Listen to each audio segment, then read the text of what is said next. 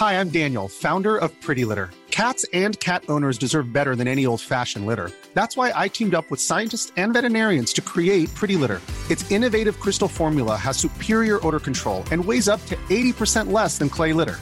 Pretty Litter even monitors health by changing colors to help detect early signs of potential illness. It's the world's smartest kitty litter. Go to prettylitter.com and use code ACAST for 20% off your first order and a free cat toy. Terms and conditions apply. See site for details. On démarre, on y va là. On est parti. Allez, on est parti. Sans foi ni loi. Un livre de Marion Brunet. Alors Marion, je voulais vous demander, c'est quoi le problème avec les papas? Pourquoi?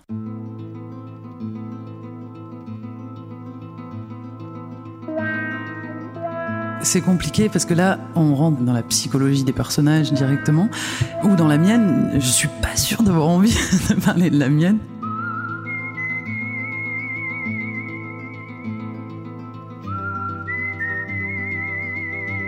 Des fois, il y a des thèmes ou des choses qui reviennent dans nos bouquins. Et on s'en rend pas compte sur le coup. Ben, sans doute qu'effectivement, j'ai utilisé, en tout cas dans ce roman-là, le père comme un symbole d'autorité et d'écrasement. Euh, peut-être parce que c'est euh, symboliquement euh, le père, le patriarcat. Vous êtes né dans une famille où c'était un patriarcat? Non, en plus j'ai eu un super papa. Donc je peux même pas m'appuyer sur une histoire euh, familiale tragique parce que euh, mon père euh, était super et j'ai eu une relation plutôt privilégiée et chouette avec lui. Donc donc non.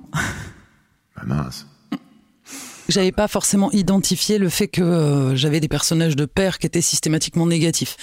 Voilà, le traitement de la parentalité revient quand même régulièrement dans mes bouquins et euh, pas de façon aussi euh, radicale. Enfin, dans celui-là, oui, mais dans d'autres moins, et avec beaucoup plus de nuances et de subtilité autour de père, mère, tout ça. J'avais pas identifié quelque chose de spécial sur le père, mais par contre avec les parents et la famille, oui, avec la nécessité de combattre, de rompre, de faire un choix vis-à-vis. Enfin, moi, je traite quand même beaucoup de personnages qui sont euh, à l'adolescence, donc qui sont en métamorphose, en mouvement, euh, qui sont en train d'atteindre une forme de liberté, d'indépendance, et donc forcément, ça passe par euh, se détacher de la famille pour devenir libre. Donc ça peut se passer très sympathiquement avec un accompagnement, mais ça peut être aussi dans le conflit, dans le combat, dans le euh, s'opposer, euh, se construire en contre.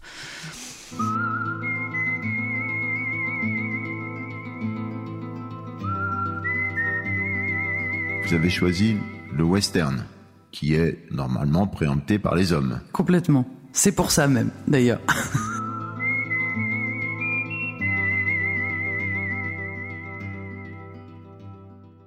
Les grandes figures du western, pour vous, c'est quoi? Ah, je vais être coincée. Parce qu'en fait, j'en ai vu des westerns quand j'étais gamine. J'aimais bien ça. Euh, bon, bon, très vite, ça m'a saoulé parce qu'il n'y avait pas de femmes. Il y en a. oui, il y en a, mais enfin, Elles sont jolies.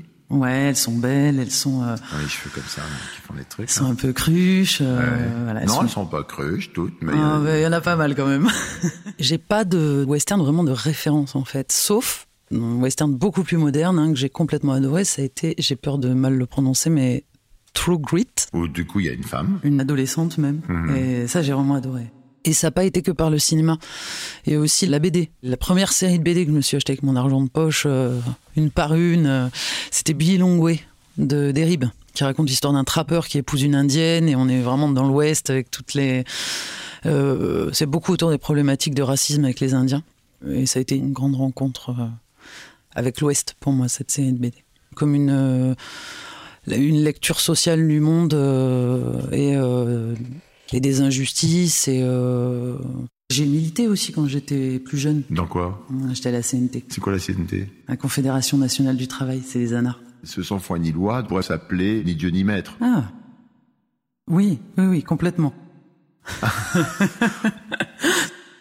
Et j'ai même envie de dire que c'est l'inverse de Sans foi ni loi ce bouquin parce que je pense qu'il y a euh, c'est Sans foi, euh, si on est sur la foi religieuse, oui. Euh, sans loi, si on est sur euh, la loi classique, le shérif, etc., oui.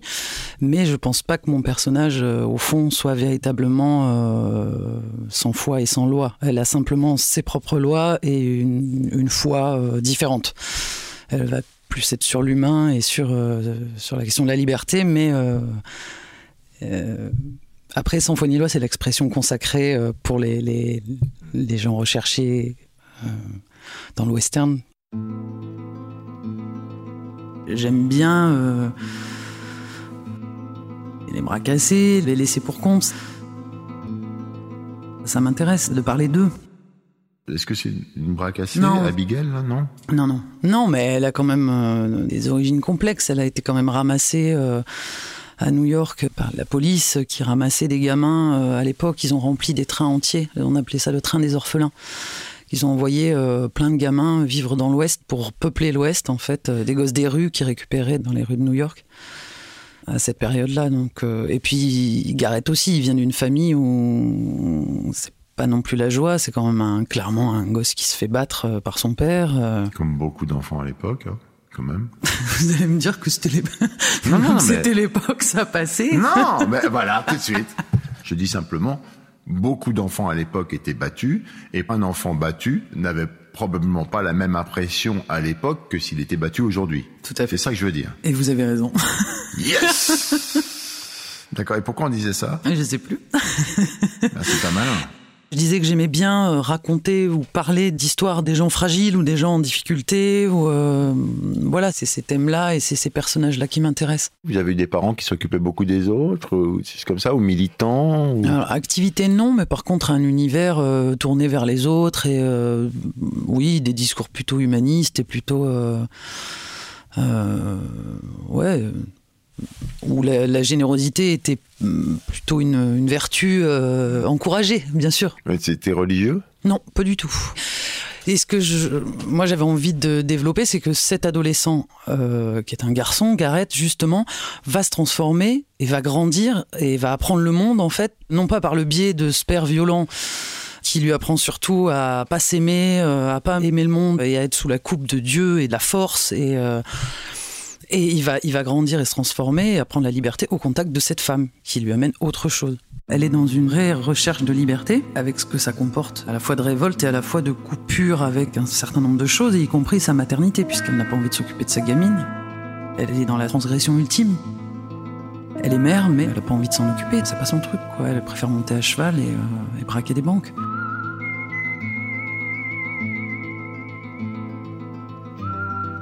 Et je pense que toute recherche de liberté passe par une forme d'égoïsme.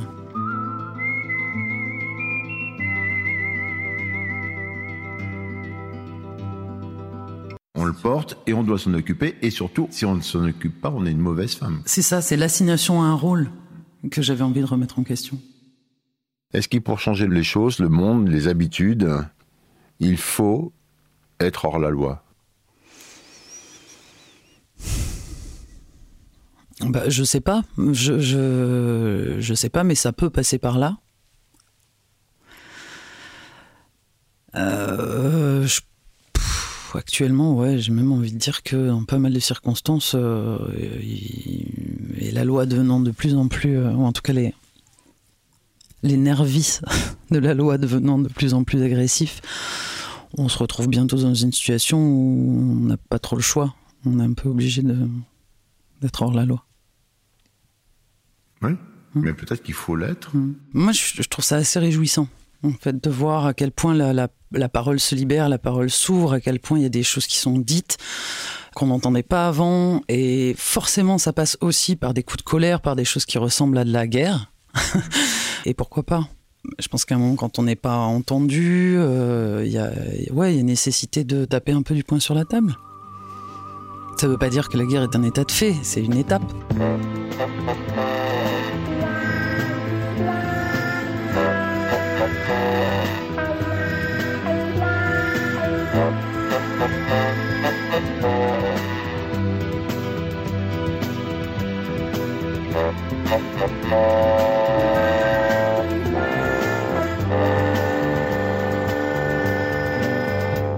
vous écrivez euh, Sans foi ni loi avec cet adolescent garçon, donc, euh, Mhm. vous le mettez dans les mains d'une femme qui le kidnappe. Mhm. Elle l'emmène pas par la main, elle ne séduit pas en lui offrant des bonbons. Non, Non. elle le kidnappe, quoi. On y va, quoi. Donc, vous êtes- non, mais vous êtes une combattante, quoi. Sérieusement. Je suis en train de vous regarder différemment. Je suis en train de me rendre Vous avez peur un peu? Ouais, pas vraiment. Mais Je crois que ce que je voulais raconter, donc c'était cette femme-là. Je voulais qu'elle soit racontée par un jeune homme qui va aller être modifié par cette rencontre. Et en fait, cette femme-là, on va comprendre au fil du bouquin qu'en fait, elle n'a pas le droit d'avoir cette vie-là. C'est insupportable pour les alentours, pour tous les gens. euh, c'est pas possible en fait. Elle, euh, elle dérange. elle dérange, elle Oui. dérange clairement. Et pendant un temps, ça va être accepté parce que justement, elle a respecté la loi euh, la plus importante, à savoir, elle a eu un enfant. Donc à partir de là, on la laisse un petit peu tranquille. Mais vivre complètement sa vie euh, libre, c'est impossible. Voilà, on, on va pas la laisser faire, quoi. C'est pas possible. C'est ce constat-là aussi qui va faire grandir Gareth. Elle ne peut pas rester libre, alors qu'un homme à sa place serait resté libre. Hum, Il y a une scène de procès, par exemple, où on comprend que ce qui lui est reproché finalement, c'est bien plus la vie qu'elle a choisi de mener, les tabous qu'elle transgresse, plus encore que ses actes de, hors la loi, en fait. Et ça, c'est quelque chose qu'on peut avoir encore euh, aujourd'hui. Mais en revanche, le décaler dans le temps et le raconter ce roman dans le Far West, ça m'a permis de faire un petit peu un pas de côté, en fait. Euh, C'était comme un, Pas de côté. Ouais. Je raconte une histoire qui se passe dans le Far West, on est dans les années 20, pff, rien à voir avec nous, et en fait, ça véhicule plein de choses, euh, enfin, j'espère. Pourquoi vous en avez fait une braqueuse, une voleuse au départ? Elle aurait pu juste être libre et mener une vie euh, sans voler les gens, avoir Ouais. les mêmes problématiques Ouais. sans, sans être voleuse. Ça, je crois que c'est euh, des problématiques qui m'intéressent, moi, de la, la légalité, le légitime, tout ça. On en revient Voilà. d'y mettre. Tout à fait. On est dedans. Oui. Très bien. Le message transmis dans ce livre, qui paraît euh, dans une collection jeunesse, Pocket Jeunesse, qui s'adresse donc, j'imagine, aux enfants adolescents, plutôt. Alors, j'ai envie de dire à partir de l'adolescence, mais qui peut être lu par des adultes aussi. et des vieux. Merci. Est-ce que le message de ce livre, c'est les enfants, apprenez à faire vos propres choix? Alors on peut le résumer comme ça. Moi je me dis, quand on, quand on écrit, enfin moi j'ai l'impression qu'il y a, il y a l'idée justement qu'il y ait le plus de nuances possible dans un roman, qu'il y ait le plus d'angles différents, euh, et d'éviter justement l'idée que j'ai écrit un bouquin, un message. Il y a un message, quoi. C'est- c'est- Enfin, moi, je le vois comme ça. hein. c'est de pire en pire, mes interviews. Ça ressemble plus à rien. c'est- On peut pas le réduire à un message. Je ne cherche pas à le réduire. Les gens qui vont lire ce livre, majoritairement, vont le lire comme un western. Qui va les emballer, qui va les emmener à cheval, qui va les emmener avec des duels, qui va les emmener avec des shérifs? Voilà, les gens vont être embarqués dans cette histoire-là. Mais derrière cette histoire, comme derrière les chansons, comme derrière tout, il y a une femme, il y a vous. Et vous avez en vous, fortement ancré en vous, une révolte sur la situation actuelle du monde qui se transmet dans ce que vous écrivez. Et ça, c'est votre main gauche. Vous pouvez écrire ce que vous voulez de la main droite, mais la main gauche, elle va aller là-dedans, direct. J'aime bien la référence que vous faites, ça me fait penser à cette chanson euh, La main gauche. Je t'écris de la main gauche, celle qui n'a jamais compté. C'est celle qui faisait des fautes, du moins on l'a raconté. Mais votre main droite sait que vous écrivez pour des enfants, Ouais, pour des adolescents. ouais, c'est pas si clair que ça pour moi, parce que j'écris en ado, en adulte. Et euh,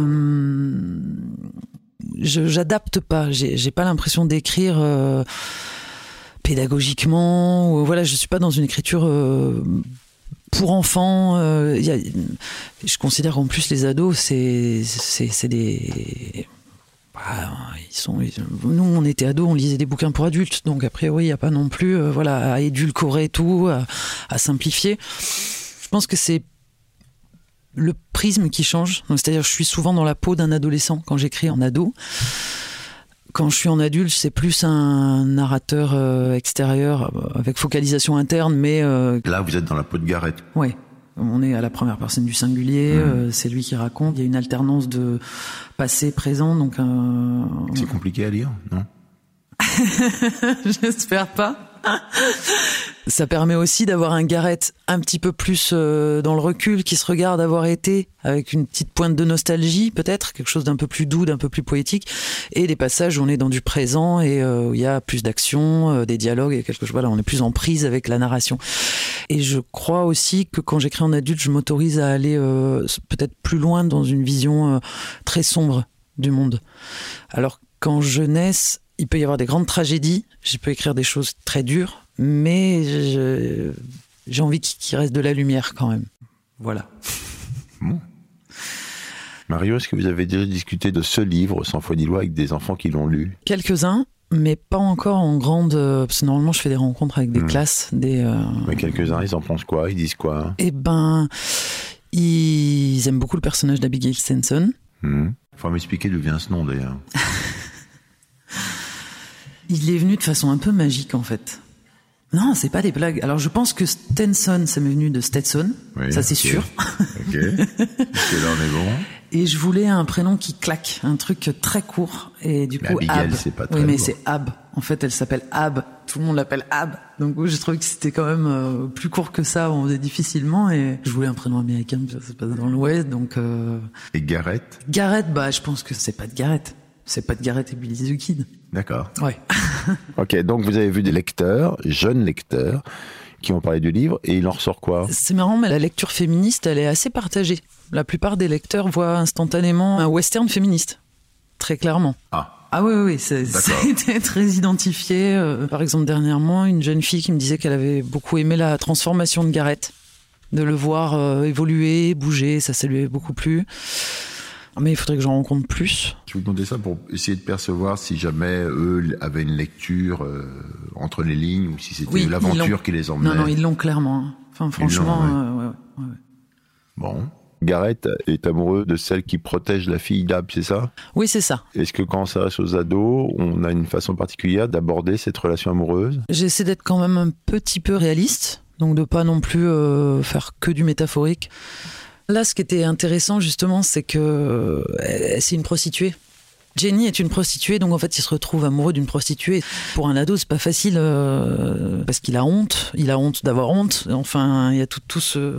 Et il y a un passage où il est avec ses potes. D'ailleurs, ils apprennent à tirer et puis. Euh, il, est, très mal par rapport à ça parce qu'en gros, il comprend que, enfin, elle, peut être à d'autres. Elle peut, voilà, c'est une. Bah oui, c'est une prostituée. Voilà. Il y avait ça que j'avais envie de, traiter aussi, de ce que ça peut représenter pour ce jeune homme d'être amoureux d'une fille déjà qui est loin de... Enfin, lui, il est vierge, hein, il est tout jeune, il sort de la ferme, et euh, cette fille qui a beaucoup plus d'expérience que lui, euh, qui se prostitue, et... Euh, et oui, et donc en fait, je parlais aussi des scènes de sexe, parce qu'il y a une scène de sexe, mais qui n'est pas hyper explicite, mais je suis pas non plus dans que de la métaphore.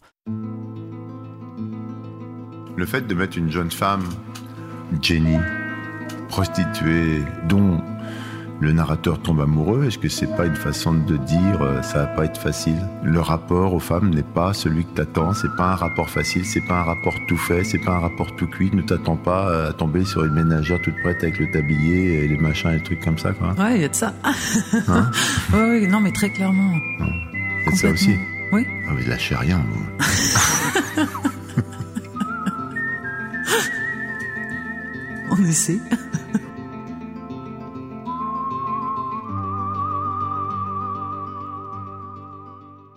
Qu'est-ce qu'on peut vous souhaiter, euh, Marion, en dehors du fait de sortir d'ici et d'arrêter cette corvée? Pas du tout, c'est pas vrai. Non, mais euh, qu'est-ce que je peux vous souhaiter euh, Qu'est-ce qui vous plairait en fait dans la vie, vous? Pour moi, perso? Oui, bah, en fait, je parle qu'à vous depuis le début. Hein. S'il y a quelqu'un derrière, il faut qu'il sorte. Non, mais je voulais dire dans le monde ou dans le. Ouais, bah, que mes romans soient lus. Moi, j'ai très envie qu'ils soient lus le plus possible et, et que je continue d'avoir des tas d'idées pour en écrire d'autres aussi. Bah merci Marion. Merci à vous. C'était Sans foi ni loi, un roman de Marion Brunet. J'ai reçu une pépite au salon de Montreuil à jeunesse et je me trouvais qu'une pépite pour un western serait ça drôle. Voilà. Je voulais partager cette énorme blague avec vous. et une pépite d'or en plus. Ouais, non mais voilà, c'est un peu rigolo quand même. Bon. Tout à fait. Aux éditions Pocket Jeunesse. Un podcast du Poste Général.